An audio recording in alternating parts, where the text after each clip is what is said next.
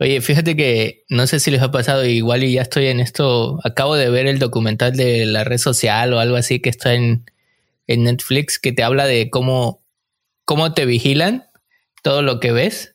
Y no sé si ya me dio la paranoia o algo así, pero me acuerdo que hace algunos días subieron una cuenta de el chamoy sin azúcar, eh, este que, que, que, te trajo, que no puedes vivir sin, sin, él.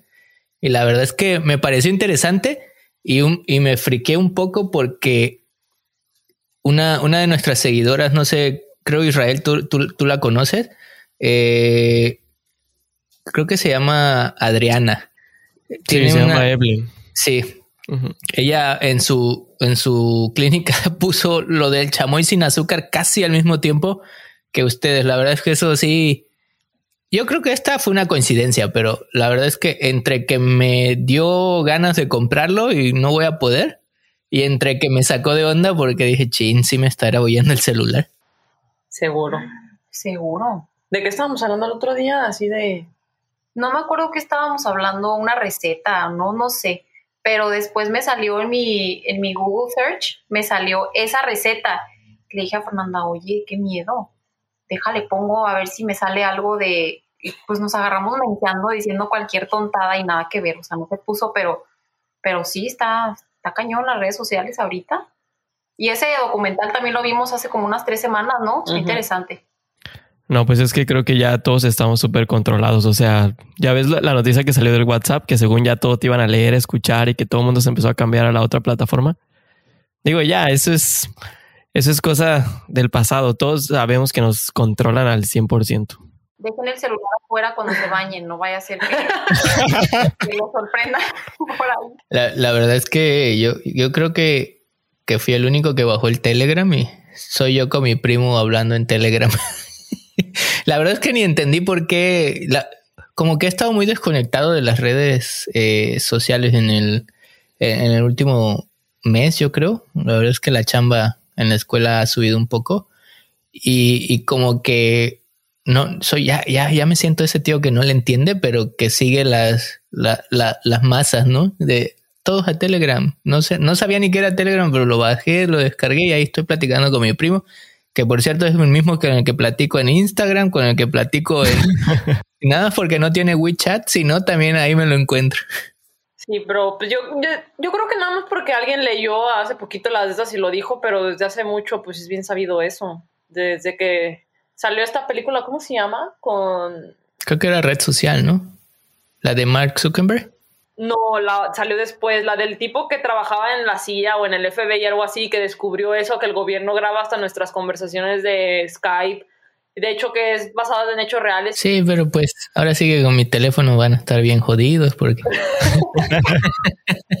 ni fotos tomo ni nada. Pero bueno, ¿qué les parece si vamos y le damos al tema de hoy? Échale. Pues de una vez, arráncate porque el episodio va a estar buenísimo. ¿Qué onda? Bienvenidos a todos y a todas a este su podcast de cada semana, Leatino a Canadá. Muchas gracias por acompañarnos y escuchar los consejos y la información valiosa que cada semana a semana preparamos para ustedes. Nos presentamos de volada, yo soy José.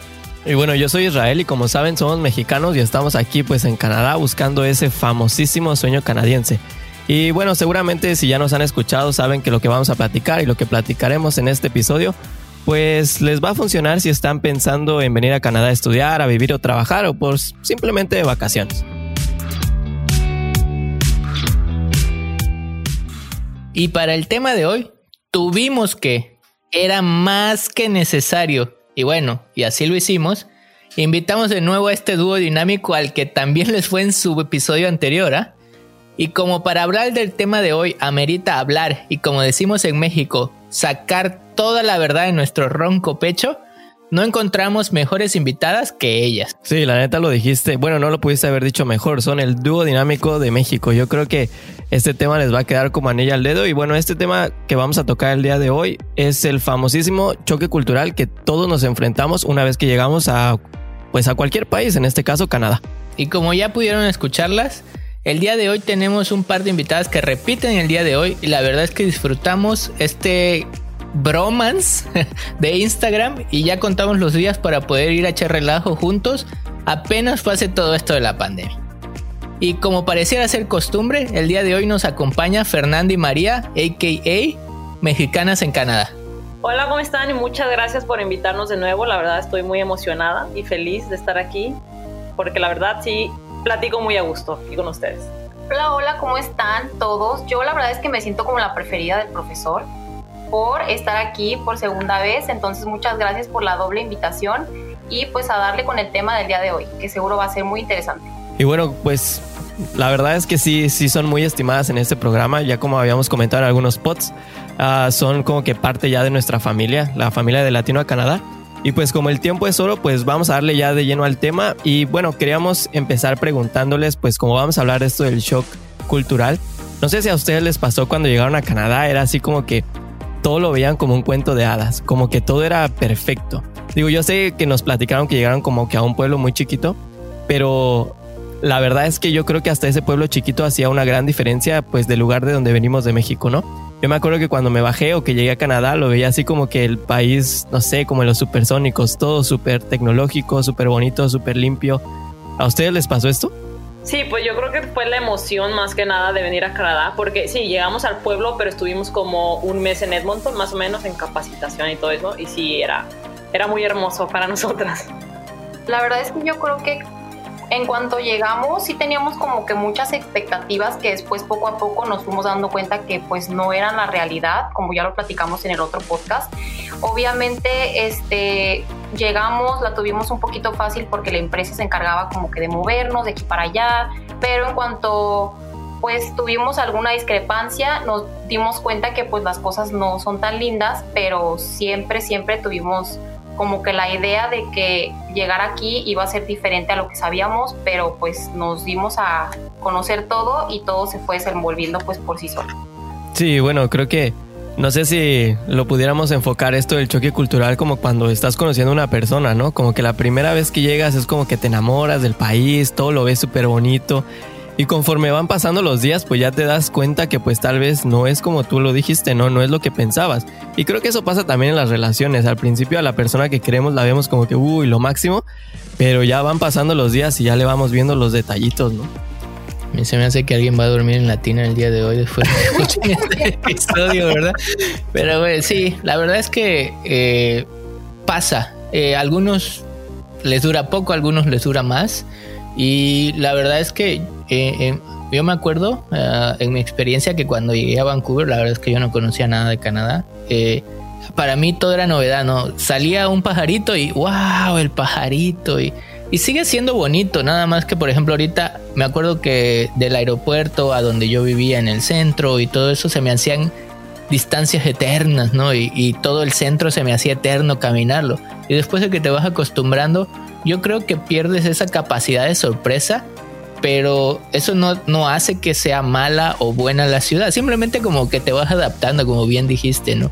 Y la otra es que como que estás como niño en juguetería también, como que estás absorbiendo todo, todo te parece novedoso y, y sí, pareciera que es antes de que empieces a ver de, madre, ¿por qué pasa esto? O, o por qué sucede aquello, ¿no? Creo que parte del, del choque cultural, como, como bien estamos tocando es eh, cuando ya empiezas a ver, ah, caray, esto no, cuando ya empiezas a comparar, no sé si, si, si concuerden ustedes con esto, porque al principio no comparas, al principio para ti todo es nuevo, para ti todo es felicidad, amor, y sí, yo me aviento, pero ya cuando empiezas a comparar de, ah, caray, esto lo hacía de esta manera, ah, caray, lo hacía de otras maneras, no, creo que aquí es donde empieza el choque cultural real, ¿no? Sí, o como cuando, por ejemplo, a mí me llegaron a preguntar sorpresivamente cuando les platicaba que pues había mucho homeless aquí por donde vivía. Me decían, pues a poco, yo, pues sí, o sea, el que los veas güeros de ojo verde no quiere decir que sean pobres, que no haya pobres. Es como que hay muchas, hay expectativas muy altas de Canadá, yo creo, para nosotros los mexicanos. Yo creo que también en cuanto al choque cultural nos vamos dando cuenta de las cosas que son como muy diferentes de donde venimos en esa etapa como cuando empieza el duelo migratorio, cuando ya estás como que un poco pues triste, te pasan algunas cosas malas, que tú obviamente no creíste que todo iba a ser de ensueño en Canadá, pero poquito a poquito como que te van poniendo los pies en, el, en la tierra no sé, cualquier cosa que te suceda. Y es cuando ya empiezas a ver así como que peritos, como dice José, que ya es como que, bueno, yo no vivía de esa manera en mi país, pero pues aquí es diferente y ahí es cuando te empiezas a cuestionar todo, ¿no?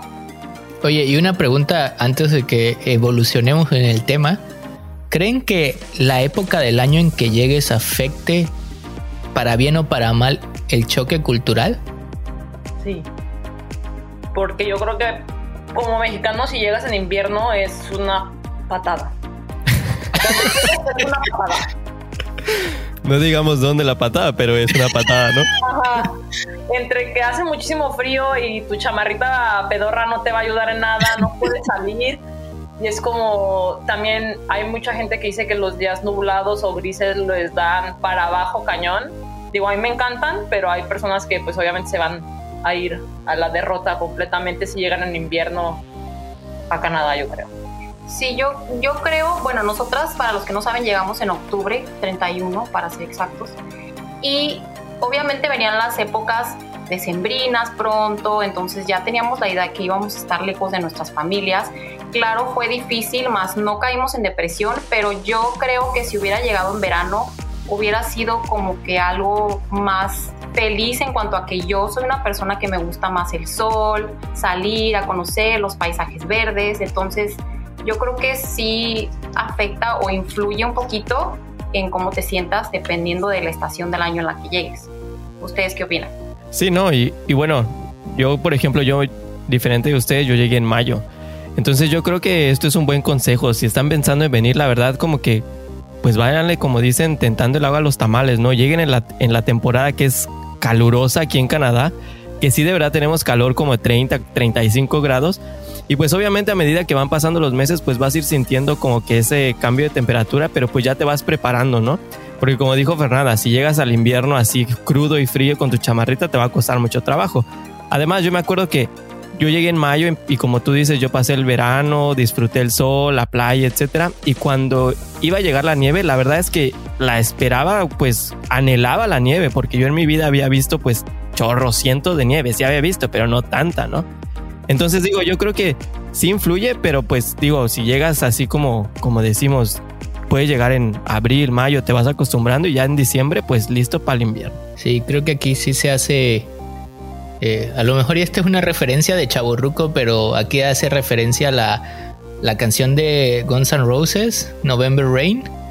Aquí sí cae, por ejemplo, en Vancouver, sí, sí se nos pone triste la raza en, digamos, octubre, finales de octubre, noviembre, que pues para los que no tengan un poquito de noción, les explico cómo es Vancouver. Vancouver es un poquito lo menos canadiense, como lo explicábamos en episodios pasados, y el verano es muy bonito, playa, bla, bla, bla, pero en eso, en, en, octubre, noviembre empieza a caer el, el, agua, llueve todos los días, está muy gris, y sí, la gente incluso tiene un, no quiero decir una tontera que luego de experto de, de, redes sociales, ¿no? De, pero creo que el sol, ¿no? El, también el no ver el sol tiene un, un impacto directo en tu ánimo, en tu estado de ánimo, incluso Aquí no sé si ustedes también lo hagan, a nosotros nos mandan a tomar vitamina para suplir la vitamina que se genera del sol, ¿no?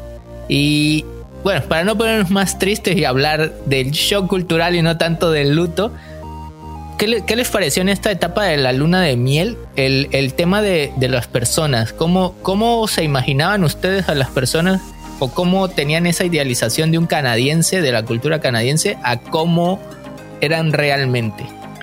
Pues yo es María, la idea que tenía por los canadienses que pues escuchan en México, que les encanta la cultura mexicana y los típicos, la comida y todo ese rollo, yo obviamente con la expectativa de que todos iban a ser muy amables porque es un primer mundo, etcétera, pero también hemos tenido malas experiencias, este obviamente como en todo en la feria hay personas que van a tener pues una actitud muy amable, y muy buena onda y otras que a lo mejor están teniendo un mal día y pues no tienen las ganas de soportar gente. Y pues Fernanda les puede decir lo que nos pasó una vez, a ver si pues se sienten identificados. Ah, sí, vamos manejando. Aquí, de hecho, en la esquina de la casa, no creo yo manejar tan mal, no he matado a nadie, Este, y solamente quedé en una rayita y entonces yo no llevaba el paso, yo tenía el alto, pero no me pasé, simplemente me quedé en la rayita y el chavo dio vuelta como loco y me paró el dedo. Y peor aún era mi vecino. ¿Fue, fue, la, ¿Fue la Britney señal? Sí, sí, sí, sentí feo. Porque dije, estamos en Canadá. Ah, porque aparte es que alguien pitó y creyó que yo le había pitado, pero no, le pitó. a- er- era una calle de todos sentidos, entonces le pitó otro tipo y me levantó el dedo a mí. Y yo fui como, ay, bueno, Creo, creo que parte del choque o del, de, de este contraste es la idealización de una cultura. No sé si, si concuerdan con esto, porque mucho del shock cultural es todo lo que leemos o nos informamos antes de venir y que a veces no se cumple, ¿no? Esto de que nos pintan de toda la gente es muy amable, te van a estar esperando, te van a dar casa, te van a dar este trabajo. Y cuando a veces no se cumple es cuando decimos, ah, caray, ¿qué está pasando? ¿No? Y la otra es, pues en México también estamos, pues normalizamos ciertas conductas que no están, no están tan bien, ¿no? No, no, no, pudiera ser que no nos sentimos tan orgullosos, pero por ejemplo, que alguien te pinte el dedo en el tráfico en la Ciudad de México, es como que, ah, bueno, es otro día cualquiera, ¿no? A lo mejor iba de malas hasta, hasta no sé si son, son, son de mi equipo de, de esos que gritan y hacen cuan- cuanto perjurio y mala palabrota, pero siempre con los vidrios arriba, ¿no? Por aquello de la seguridad, porque no te vayan a escuchar, ¿no? En cambio, cuando lo ves acá o cuando lo sientes acá, dices, ah, caray. Y aquí empieza, yo creo que un par, una parte de, de, de la siguiente etapa, ¿no? Israel, uh, Mexicans in Canada, uh, de, la, de la negociación, de, de qué, de... Pero es una negociación más interna, ¿no? No es una negociación externa, es una negociación interna de, bueno, sí hace frío, pero está la nieve. O, bueno, no son tan amables, pero por lo menos me ayudan, ¿no? No sé si también les pasó esto y, y Isra, no sé si tienes algún ejemplo un poquito más uh, aterrizado. ¿Ad Sí. sí, no, pues mira, agarremos algo sencillo, el clima. Como les digo, yo cuando empezó la nieve era así como que, uh, la nieve. La primera semana era la nieve, uh, qué padre, quería salir, quería tirarme, quería jugar con ella, ¿no? Y pasó así, el primer invierno la verdad es que me divertí bastante con, pues hacía las mayores actividades que podía afuera. Y luego llegó la segunda Navidad, ¿no? Porque yo nunca he ido a México desde que llegué en Navidad, así es que aquí me hace pasado cuatro años de Navidades. Y llegué, y llegó la segunda Navidad y era así como que, ah, bueno, la nieve ahí viene, cuidado. Porque pues ya empiezas a saber los secretos detrás de la nieve, ¿no? Ya sabes los cuando te resbalas, que se hace el hielo, etcétera. Para la tercera Navidad es así como que, ah, chin, otra vez la nieve. Y ya la neta que para este año fue así como que sí me gusta la nieve, pero si la podemos evitar no estaría nada mal, ¿ya saben? O sea, es como que como dijo José, vas como que por, por etapas. Al principio era lo mejor y pues ahorita ya no no es tan mala, pero pues si la pudiéramos evitar, pues no sería malo. Y yo creo que eso se puede aplicar a muchas cosas. No sé, por ejemplo, en el tema de las oportunidades. Yo creo que igual cuando ustedes llegaron, bueno, ustedes llegaron con trabajo, afortunadamente. Pero hay personas que obviamente pensamos y venimos con la idea de que Canadá nos esté esperando, como dijo José.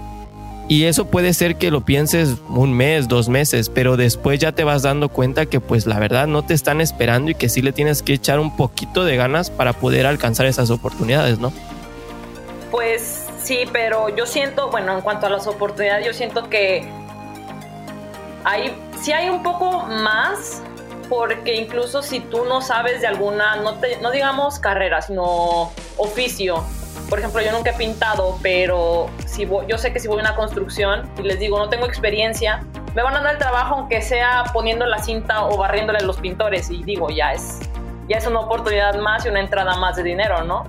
O también siento que aquí son más accesibles en cuanto a que si yo voy a un trabajo y le digo, oye, pero es que tengo un hijo, entonces solo puedo trabajar en la mañana, van a decir, ah, va. O sea, y eso yo sí lo veo como más, pues sí, más padre, pues. Sí, en cuanto a, por ejemplo, en mejores oportunidades, no sé si entre también en lo laboral. Obviamente en México no es tan fácil o muy común que tú pidas permisos para irte de vacaciones. A lo mejor es muy difícil que te lo den. Aquí siento como que si ponen tu vida personal y tu vida laboral es como que en balance y no es como que te nieguen las cosas, en ese, en ese sentido sí te dan un poquito más de chance.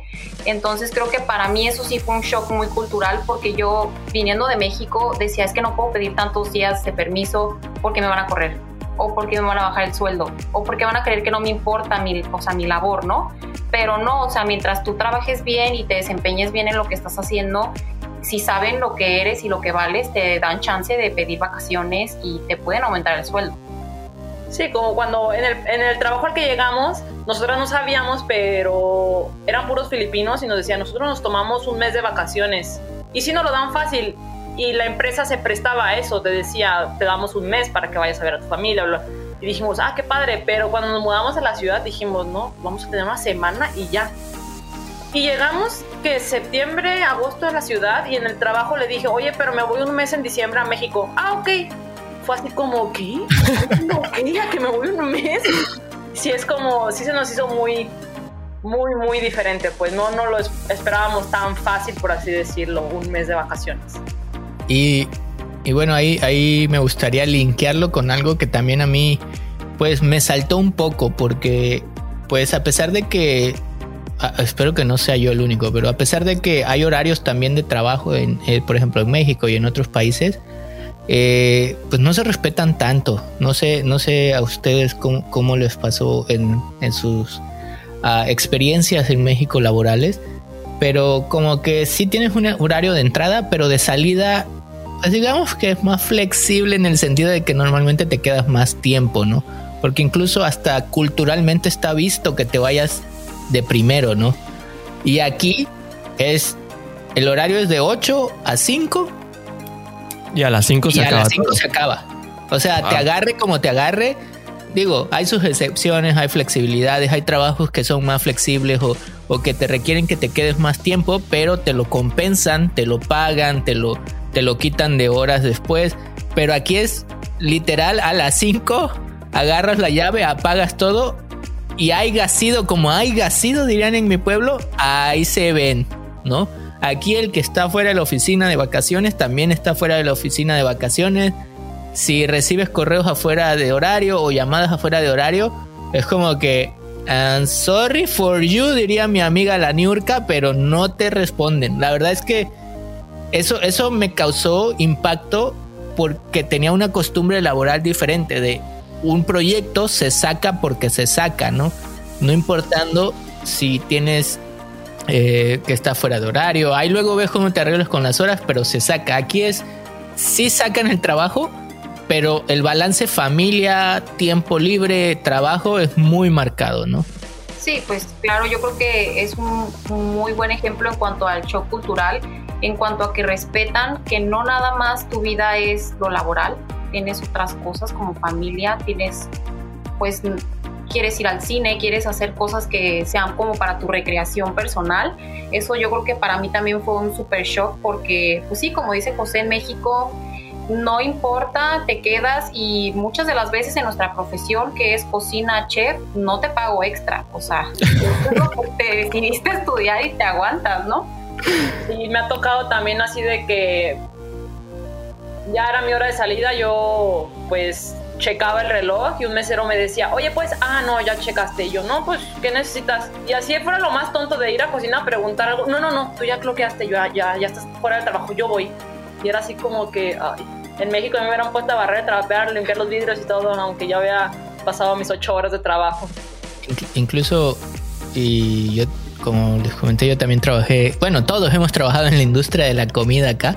Eh, incluso hasta te obligaban a irte porque después de las ocho horas les cuestas más caro, ¿no? Y, yo me acuerdo que si yo les decía, no, pues yo jalo, este, incluso, ¿sabes qué? Dame un vale de comida o algo así. Y era así como que, ¿qué estás pidiendo? Eso no se puede, que, te quedes sin cobrar. Y, y así como que, ah, ah bueno, ya me voy. Bueno, y solo aquí yo creo que hoy la voy a hacer de malo, pero seguramente nos estás escuchando y estás pensando que es perfecto eso de trabajar aquí, que te van a cortar. Y la neta es que también hay sus excepciones. Porque yo, por ejemplo, yo concuerdo mucho con eso que depende mucho pues el dueño, el empleador, porque por ejemplo yo trabajaba para un mexican en Toronto. Entonces a mí si no me si yo tenía que salir a las 8, a veces me tenía que dar a las 9, a las 10 y pues ni modo, a veces ni me pagaba, ¿no? Y yo creo que, digo, hay sus excepciones como todo, pero sí, la mayoría de los casos, pues obviamente sí hay estos tiempos en los que te tienes que ir a cierta hora, en los que tienes que salir a tu lunch para que te despabiles. Entonces, digo, pues como hemos dicho siempre, Canadá no es perfecto, pero pues sí, ahí tiene sus cosas buenas.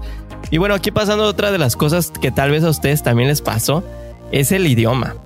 La verdad es que al principio del idioma, pues todos creemos, bueno, yo, en mi caso yo creía que tenía un nivel de inglés acá high, ¿no? Lo mejor. Entonces yo llegué con mi inglés y sí, hello, how are you? y sha, sha, sha. Pero realmente cuando te enfrentas al acento pues canadiense, a las personas que realmente hablan inglés, te quedas así como que, ¿qué? ¿Qué dijiste? Me acuerdo que vi unas historias de, de María que le pasó lo mismo, ¿no? De que ella también pensaba que tenía un inglés acá chido pero cuando te enfrentas a esas cosas es como que ah, creo que no lo tengo tan chido como yo creía, ¿no? Sí, la verdad es que eso sí fue como que un shock. Tampoco es como que me creyera la muy, muy mi chipocles. obviamente tienes una idea de, en tu cabeza de lo que va a ser tu primera conversación en inglés. Y pues si tuviste clases en la primaria, en la secundaria o incluso en la universidad, ves series, pues como que tú tienes una idea de que te va a ir bien, ¿no?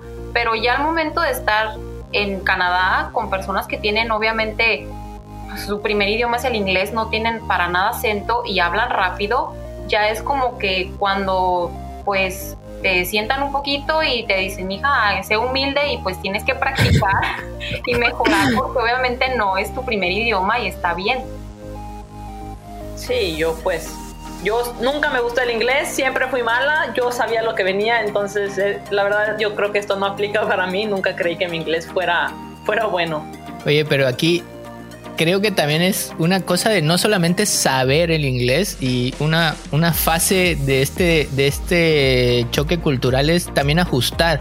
Porque, por ejemplo, yo no puedo decir que tenía buen inglés, pero me defendía hasta, o por lo menos eso pensé, hasta que entré a trabajar al, al, súper como, como mesero. Imagínense, yo, pues alto, alto, que digan, qué bruto, qué alto, pues no soy, mido 1,65. Y hay unos refrigeradores donde exhiben la comida que pues básicamente estaban más altos a veces que yo. Y yo estaba atrás y las personas pedían y había la barrera de la altura más la barrera de lo ancho del refrigerador más el acento. Porque aquí en Canadá, al ser muy diverso, hay acentos desde el, que habla español, el que habla eh, mandarín, spanglish, atravesado. Y la verdad es que aquí era ajustarse o morir. Y la verdad es que lo que acabé haciendo es entre que les leía los labios y entre que agarraba palabras claves, ¿no? Y y, la verdad es que así fue como salí adelante de, decir de, a ver, me, dicta, me dicta la orden y yo escuchaba eh, ex, over easy, bla, bla, bla, que básicamente son unos huevos estrellados y cosas así, como que les agarraba eh, palabras clave y le trataba de leer los labios. Y la otra que hice, no sé si a ustedes también les funcionó, era apuntar. ¿Sabes qué? Ante la duda, a ver, ¿qué me está diciendo? Que quiere, no sé, un pedazo de pizza. Y le decía, ¿este pedazo de pizza o este? Y ellos me decían, no, güey, estás bien tonto, es una hamburguesa lo que quiero. O no, sí, es el pedazo de pizza es el que quiero, gracias, ¿no? Y la verdad es que así, hasta que ya te vas acostumbrando tu oído, porque no es solamente el hablar y entender inglés, es hablar y entender diferentes acentos. Porque no todos son como las escuelas de inglés de Hi, what is your name? Aquí te pueden llegar y hey, what's, what's up, bro? Y, mucho slang, ¿no? No sé si a ustedes también le tocó luchar contra esto de los slangs, que también es parte de la cultura. Me acuerdo que me decían, yo, yo parte de la chamba era de cajero y me decían al principio, eh, quiero dos lunis y dos tunis. Yo decía, ¿qué será eso? ¿Qué fruta será eso, hermano? Y, ya luego supe que eran las moneditas y que así le decían, pero que venía de una raíz. Y la verdad es que fue, fue algo traumante porque sí te hace pensar de, ah, cabrón, si así está para ser mesero, ¿cómo estará para ser profesionista, no? Pero que también te curte, ¿no? Te, te curte y, y te vas ajustando, ¿no? No, no, no te espero que no te quedes ahí en el no puedo, porque si te quedas en el no puedo, ya bailaste. Sí, claro, yo creo que a nosotras sí nos pasó bastante al principio cuando llegamos, es de, por ejemplo, en cocina, el ruido de la freidora, el ruido de todo mundo. Me dicen una cosa y yo por pena no preguntaba, o sea, sorry o pardon me, para que me volvieran a decir y yo me quedaba como que entendía, pero yo no sabía ni qué me dijo. Entonces, más bien ahí, pues sí pregunten, no importa, o sea, no tiene por qué ya darnos pena si lo que queremos es preguntar otra vez qué es lo que me dijo para poder aprender qué palabra no sé. Entonces, más bien no se queden con él, pues, quién sabe qué es lo que me dijo, pero qué pasa nada. Para aprender aquí estamos, entonces poco a poco ya te vas curtiendo, como dice José, y se te va haciendo un poquito más fácil. Ya se me hacía más fácil, llega la pandemia y todos con mascarilla, ya otra vez, me fui hasta cero.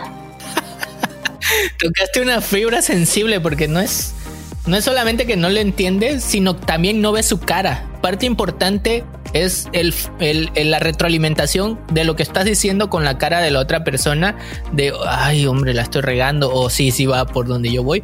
Y con la mascarilla es así como que no solamente tienes una barrera física que te impide ver, y escuchar también porque pues desvía algo de, de, las vibraciones, sino también pues ya no sabes si se está riendo, si está enojado, si quieres que te apures, porque pues básicamente le ves los ojos y ya.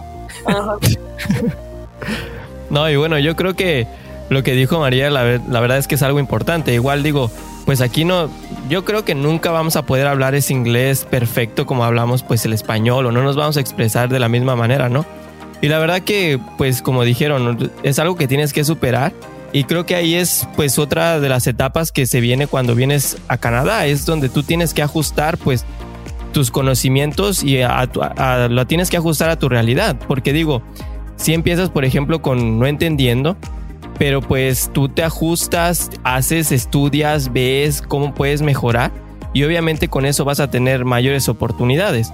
Al final de cuentas, yo creo que esa etapa que, le llamamos la negociación, pues es donde nos empezamos a acostumbrar realmente a la cultura del país a la que estamos viniendo, bueno, viniendo en este caso, ¿no? Y sobre todo al idioma, porque pues digo, el inglés no es nuestro idioma y ahí se complica un poco, un poco la cosa, digo yo. Y aquí voy a tener que sacar algo que la verdad he callado durante mucho. No, algo que sí me sacó mucho de onda y que y que es, es un comentario que engloba la cultura. Eh, me acuerdo de las primeras, si no es que la... Sí, las primeras veces que salía a un restaurante a comer, yo me acuerdo que iba en plan, pues ya saben, de la sobremesa, de amigos, mi esposa, y de repente acababas de comer, o sea, literal, acababas tu hamburguesa, tus tacos, lo que sea, y ¡pum! te caía la cuenta. Y la verdad es que las primeras veces yo me saqué muchísimo de onda porque yo dije, ¿quién anda pidiendo la cuenta que ya se quiere ir? O sea, en México, a lo mejor en otros países de Latinoamérica no es tan extensivo, pero en México tú vas a un restaurante, acabas de comer, generalmente vienen unos 10, 15 minutos o más de plática de sobremesa, de bla, bla, bla, y hasta que tú pides la cuenta, te la traen y la pagas, ¿no? Y, hasta eso, otra cosa que también hirió mis susceptibilidades y mis sentimientos en el fondo de mi ser, es que todas las cuentas te las traen separadas, ¿no? Mostrando mucho lo, la individual, que somos individuales, ¿no? ¿Para qué me meto en camisa de once varas? Eh, de la cultura, sí, son personas muy orientadas hacia lo individual en lugar de lo colectivo, porque aquí todas primero te la traen sin pedir y luego te la traen dividida, ¿no?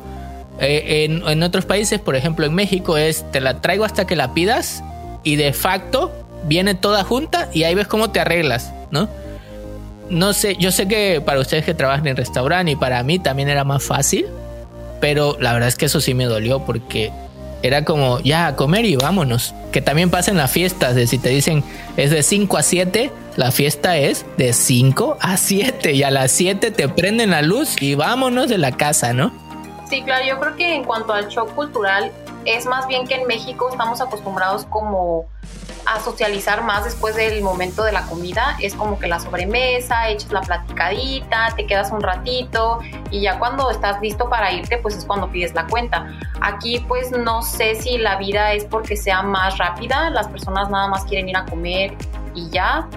Y en cuanto a lo que dijo José, José perdón, de separar la cuenta nos pasó varias veces con amistades que era como que pedíamos una cuenta porque los queríamos invitar y era como no no no no cómo crees o sea es como que raro para ellos que quieras pagar pues una comida para ellos, también Sí, una vez había un señor en el pueblo donde vivíamos muy amable que trabajaba en el Canadian Tire y nos arreglaba el carro, no gratis, pero nos hacía descuentos. Y era un señor muy lindo. Y una vez fue con su esposa al restaurante y a la mesera le dije, no le cobres, yo voy a pagar su cuenta.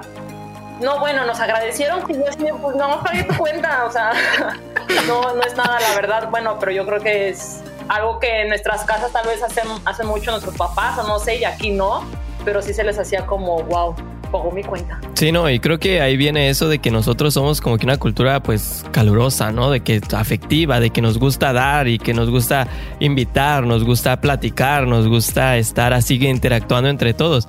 Pero no sé si a ustedes les pasó yo, por ejemplo, cuando estaba trabajando en el restaurante, yo trataba de hacer, pues tener una buena relación con mis, con mis compañeros, pero yo quería tal vez llevar esa relación un poco afuera del restaurante, ¿no? Como que, oye, vamos por una chela, vamos a, a los juegos, vamos a echarnos, no sé, un hockey, lo que quieras, vamos a los partidos. Y la verdad que yo sentía un cierto rechazo, pues, por parte de ellos. Digo, no sé si les pasó a ustedes, pero yo siento como que los canadienses a veces ponen muchas barreras entre las amistades y pues lo laboral, ¿no? Entre los compañeros de trabajo. ¿A ustedes les ha pasado algo así? Ay, pues yo creo que no. Yo creo que a nosotros nos ha pasado al contrario.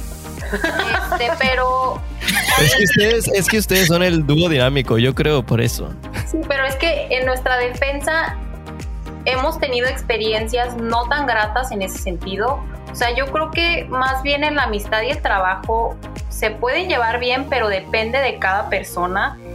Y obviamente tenemos amistades que hemos llevado ya que tenemos años de conocerlas de lo que llevamos aquí en Canadá y son las mejores amistades que tenemos hasta el momento, pero siempre y cuando teniendo la misma ética de trabajo y las malas experiencias que hemos tenido desafortunadamente han sido con mexicanos que pues aprovechan de esa amistad para pues sí aprovecharse y cargarnos más la chamba pero sí, nosotros no estamos cerradas a tener una vida obviamente de diversión afuera de lo laboral con otras personas de trabajo, siempre y cuando obviamente haga esa, hagamos ese clic en cuanto a que tengamos cosas en común, nos guste cómo se desenvuelven y todo ese rollo. Sí, porque también, perdón, nos ha tocado trabajar con personas menores y tienen gustos muy, muy, muy, muy raros, por así decirlo. Y es como, no, pues no, chavo. Sí, o sea, y en cuanto a raros nos referimos a que pues quieren nada más salir de fiesta, fumar, hacer cosas ya saben que no son legales pues no, o sea, entonces más bien como que sí depende de, nuestros gustos y nuestras preferencias, pues nosotras somos unas, unas viejitas en cuerpo de treintañeras, amigos, pues ya saben. La, verdad es que yo creo que en, en esa parte yo tengo una sensación agridulce, porque la verdad es que me agrada que el tema profesional es estrictamente profesional. O sea, no sé si a ustedes les ha pasado, pero aquí me, me ha pasado de que en el sentarme en una mesa en el trabajo y exponer mis ideas, aun cuando yo sea una persona de nivel abajo o subordinado, pues estoy al tú por tú. Y cualquier cosa que yo diga nunca se va a tomar personal, siempre va a ser, bueno, no puedo decir nunca, me imagino que derivado de el sentimiento de nuestras personalidades, van a haber personas que lo tomen más a pecho que otras, pero siempre es, si yo doy un comentario, es estrictamente profesional y nunca va a ser atacándote a la persona o a tu idea, ¿no? Lo vas a tomar como sirve o no para la empresa y camina. Pero por el otro lado, la verdad es que yo sí estaba muy acostumbrado a no sé cómo decirlo, a, tener una relación más cálida, a llevarme un poquito más fuerte eh, en el tema de, de, lo laboral, de echar mucho chiste y echar como que romper esa relación netamente profesional y tratar de hacerla más llevadera. Y aquí la verdad es que sí puedes, no te voy a decir que llegan como robots, cada quien a su cubículo y, y vámonos.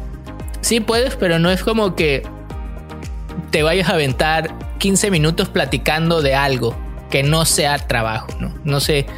Eh, igual y aquí creo que esto va relacionado a lo anterior que dijimos de 8 de la mañana entras y a las 5 sales. La verdad es que todos quieren llegar, hacer su chamba, sacarla e irse, ¿no? Yo creo que también por eso Incluso pudiera ser que extrapolado a la cultura mexicana, por eso nos quedamos un poquito más, porque llegamos a las 8, pero que el cafecito a las 8 días empezamos a trabajar, y a lo mejor eso que nos hace que nos quedamos intrínsecamente un poquito más, y aquí la verdad es que yo vengo a hacer mi chamba, mis amigos los busco en otro lado, ¿no? Sí, claro, aparte yo creo que también depende mucho de la profesión. Nosotras obviamente trabajamos en cocina y nuestro trabajo depende también de lo que las demás personas traigan al plato. Ustedes a lo mejor si están trabajando en oficina y son godines, obviamente sí se les antoja, necesitan esa socialización porque están haciendo su trabajo solos, ¿no? Entonces sí está bien cuando tú trabajas solo en tu computadora, en tu escritorio, pues obviamente poder platicar, salir con los con las personas con las que trabajas y no trabajas directamente, si es lo que me, ¿sí me entienden? Como Sí, pues es que puede pasar mucho aquí a lo que yo he visto, eh, que si, o sea, a mí no me molesta platicar, pero aquí si les das plática, platican y ya no mueven las manos, o sea, no hay coordinación manos, boca, o, y entonces dejan de hacer lo que tienen que hacer y aquí es de, rápido, papito, o sea, pícale mientras hablas, porque si no... Hablando y trabajando, ¿no? Hablando y trabajando. Pero acuérdate que también nosotros estamos programados para una tarea. Nos ponen a hacer multitasking y acabas con un cuate sin un dedo. Y y yo creo que la parte final de esto del choque cultural es cuando ya te, te adaptas, ¿no? Y como diría la frase, cuando vas a Roma, haces como los romanos, ¿no? Y, y yo me acuerdo que aquí me era muy, no sé si tonto, pero muy fuera de lugar el que cada que yo entraba a una casa, me quitaba los zapatos, ¿no? Y esto es algo muy común acá Incluso cuando era verano, porque pues lo entiendo por la época de nieve, de pues, no vas a hacer tu aguazón, en la nieve se viene derritiendo, pero en verano se me hacía así como que, ah, ¿por qué me tengo que quitar los zapatos? No me agrada, traigo hoyo en el calcetín y así, ¿no?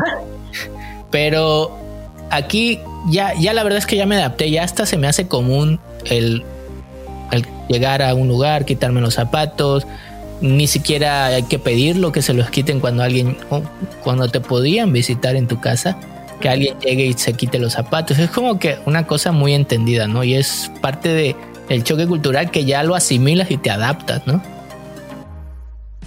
Sí, claro, a veces hasta se me olvida a mí, o sea, una vez fuimos a un cumpleaños y yo traía tenis sin calceta y pues no ni siquiera me había hecho la pedicura, amigos. Entonces, pues, así como que, oye, ¿me puedo dejar mis chanclitas puestas? Ah, sí, pues no te apures. Y pues ya me metí, pero y nada más, pues pónganse unos buenos calcetines, no sean como José tampoco. como consejo, en el Dollar Store venden muy padres, muy baratos. Sí, yo, sí, la verdad es que yo, yo soy más del Costco, que son de, batalla, pero sí, y, bueno, Israel, yo creo que también no hay que adaptarse a todo, ¿no? Porque hay cosas que, por ejemplo, yo sigo sin ver relevantes para que yo me adapte y que no creo eh, adaptarme como las costumbres o los modales sobre la mesa, ¿no?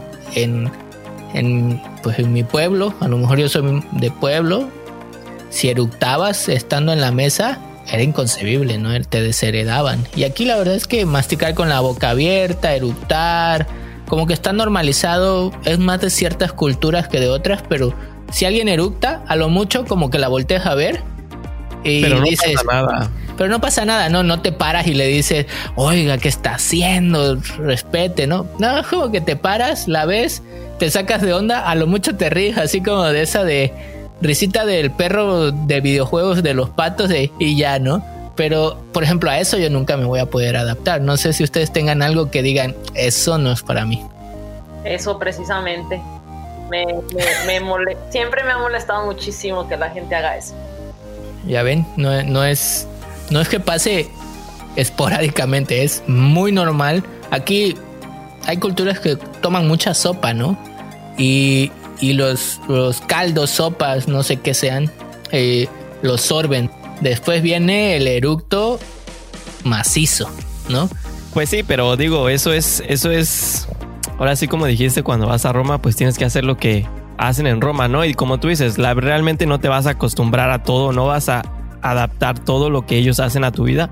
Pero por ejemplo, en eso de los zapatos, pues sí, creo que lo tienes que hacer porque es mostrarle también respeto a la persona, pues a la que vas a visitar o con quien estás pasando ese rato, pues que, que vas a seguir como que la regla de la sociedad, ¿no? Porque literal, no solo es cuando vas a, a, por ejemplo, a una casa, si, no sé si en, en Calgary también pasa, pero aquí en Edmonton, si vas al gimnasio, tienes que cambiarte los zapatos para que puedas entrar.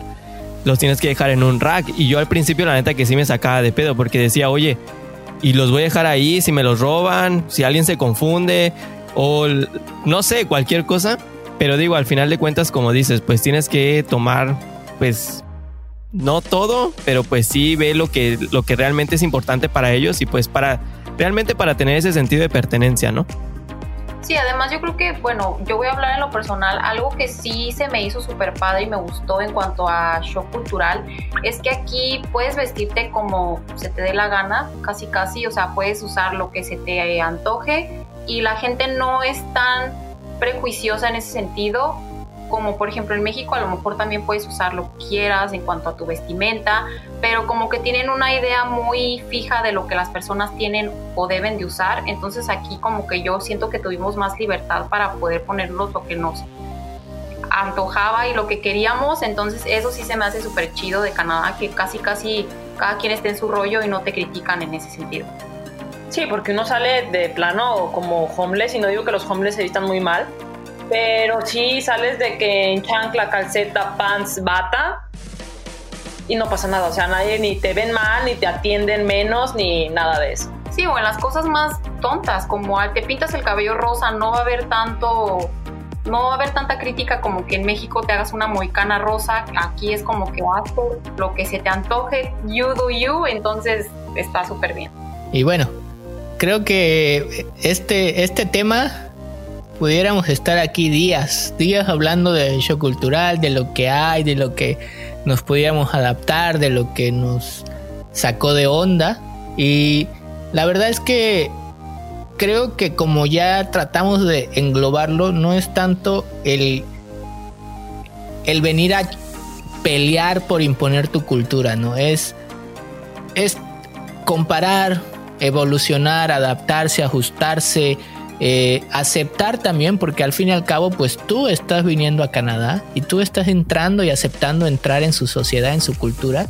Y obviamente lo que ellos esperan de ti es que no te lo, no te lo hacen a la fuerza, pero sí, hombre, es, la sociedad contra ti. A lo mejor tú traes específicas eh, cosas, pero como bien lo resumió María al final, vas a poder ser tú la verdad es que tengas defectos, tengas virtudes, quieras comportarte de una manera o de otra, la verdad es que aquí te van a dejar ser tú.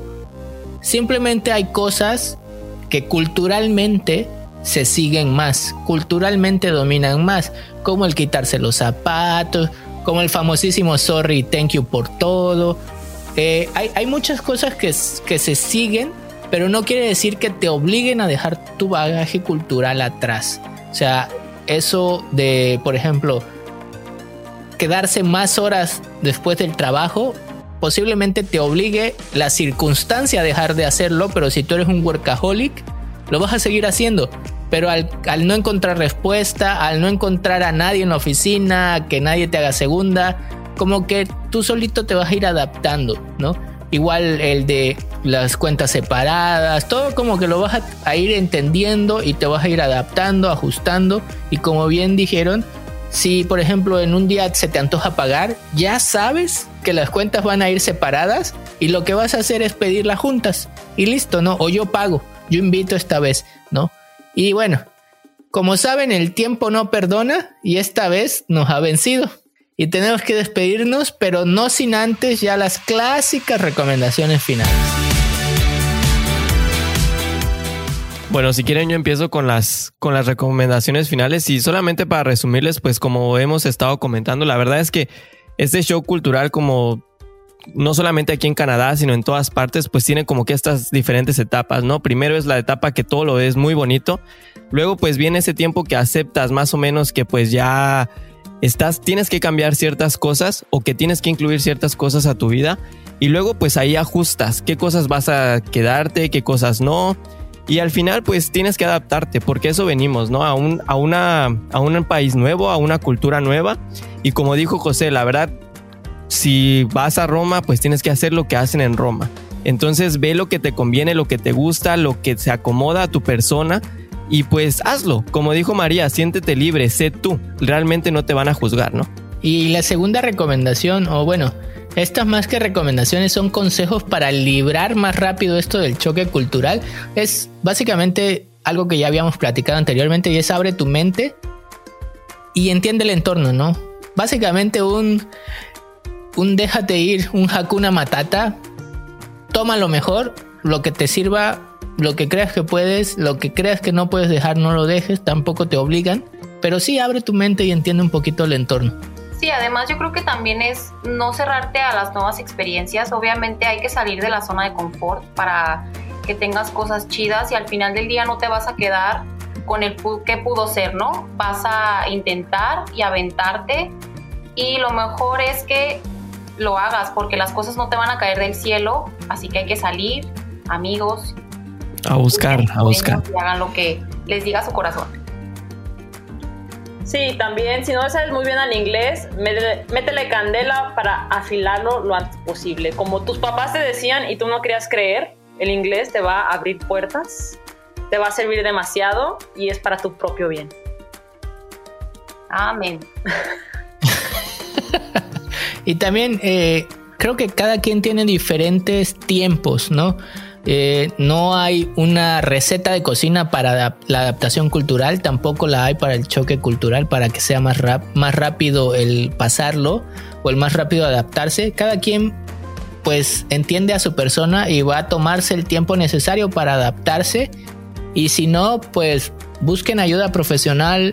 La verdad es que todo es cuestión de perspectivas, ¿no? Y pues ya para finalizar, como dicen en México, pues entre más corriente, más ambiente. Así es que pues Básicamente entrenle a todo y échenle ganas a todo. Traten de relacionarse con todos, eh, entren a círculos, a diferentes círculos de personas. Ya saben que aquí van a encontrar mexicanos, españoles, chinos, alemanes. Entonces prueben. La verdad es que, como dijimos, es, es empezar una nueva vida en un nuevo país. Y pues qué mejor manera de hacerlo que darte la oportunidad, pues de adquirir nuevas experiencias y costumbres a tu vida, ¿no? Y pues ya saben, ahí tienen no solamente lo que, lo que para nosotros fueron las principales actividades de lo que nos generó el mayor choque cultural, sino también algunas recomendaciones para ayudarte a, a pasarlo lo más rápido posible, ¿no? Y para que luego no digan que nunca las escucharon, se las dejamos en este episodio completitas. Israel, no sé si quieres agregar algo. No, yo no quiero agregar nada, pero nos, bueno, quería ver si nos pueden compartir María y Fernando un poco de los proyectos. Bueno, ya nos en el episodio pasado nos compartieron un poco, pero a lo mejor ya con esta pandemia y este encierro han surgido nuevos. O si quieren darnos sus redes sociales para los que nos están escuchando, las sigan. Tienen muy buen contenido. Pues bueno amigos, ahorita la verdad el único proyecto que tenemos es salir de la pandemia sanas y salvas así como deseamos que ustedes también lo hagan. Entonces, lo único que estamos haciendo es mantenernos sanas mentalmente, físicamente. Cuídense mucho, tápense. Sí, yo creo que em, estamos trabajando mucho, mucho en nuestra salud mental, más que nada porque sí es, es algo feo lo que estamos viviendo. Y nuestros proyectos siguen iguales, nada más ahorita un... Uh, un pequeño paréntesis en cuanto a si arregle todo esto para poder viajar, ir a visitarlos, a ver si nos reciben y pues lo que nos traiga la vida, amigos. Entonces, nuestras redes pues son mexicanas en Canadá y también tenemos una cuenta de comida, si nos gustan seguir, se llama Mexicanas Veganas y pues esperemos que nos vuelvan a invitar. no es pedrada, pero pues ya veremos. No, yo sigo, yo sigo esperando la receta del búfalo, ¿eh? No la han pasado. Ay, esa es mi culpa. Me la pidió, pero no, la no se la he anotado. Mañana mismo. Pero bueno, Muchas gracias eh, Fernanda y María por habernos acompañado. Esperamos, como bien lo dijeron y nos los pidieron, tenerlas pronto en, en esta ya su casa Latino a Canadá en otro episodio, porque la verdad es que nos hemos divertido mucho. Ah, muchas gracias por invitarnos. Esperemos que tengan un bonito día y nos vemos pronto. No, nada, que esperamos ir pronto a Vancouver para hacer un video o algo así. Enseñándote a cocinar, estaría bien. Un tutorial de uno de pe a pa, ¿no? Y bueno, banda, nada más ya para terminar, no se olviden de dejarnos sus reseñas en el podcast. También porfas compartan este contenido pues para poder esparcir esta información y que le llegue a más gente. Recuerden que pueden suscribirse a este podcast en la plataforma de su preferencia. Estamos en las principales como Apple Podcast, Spotify y Google Podcast. También tenemos un TikTok. Estamos ahí entendiéndole a esto de las redes sociales, ahí vamos. También nos encuentran en todas las otras redes sociales como Leatino a Canadá, así todo junto. Sí, como dijo José, Facebook, Instagram, YouTube, en donde quieran buscarnos, ahí estamos. Por favor, ahí déjenos sus comentarios o sugerencias de qué temas les gustaría que habláramos o cualquier otra cosa que podamos ayudarte. Y antes de terminar, te recordamos que estés en donde estés, siempre habrá un compa latino en tu camino. Gracias, nos escuchamos la próxima semana.